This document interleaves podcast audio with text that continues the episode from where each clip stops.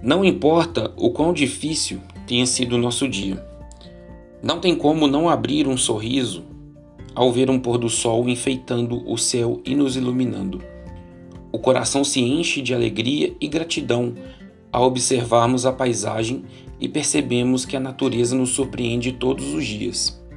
Cansados de um dia intenso, façam como o sol, descansem.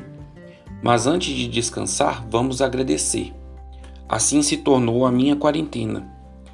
Além da rotina de trabalho e os desafios do dia a dia, a gratidão. Gratidão por estar com saúde e poder presenciar os espetáculos de Deus ao final de cada dia. E como uma sutil indicação de uma música que recebi, percebi estar envolvida em esquadros. Sim, eu ando pelo mundo prestando atenção em cores. Por onde passo, enxergo alguma foto e algumas cores marcantes e diferentes.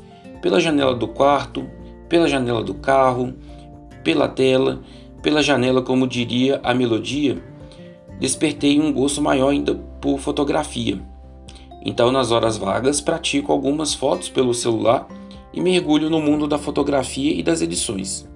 Nos registros das lentes e dos meus olhos, aprendi cada vez mais ser grato pela vida e ter Deus sempre ao meu lado. Por isso, a cada pôr do sol, agradeço pela vida e a oportunidade de poder renovar as forças para vencer mais um dia. Vamos ser como um pôr do sol, trazendo esperança para enfrentarmos o que vem pela frente com muita vontade de fazer diferente e fortalecidos espiritualmente e com muita força para continuar enxergando Deus em todo lugar.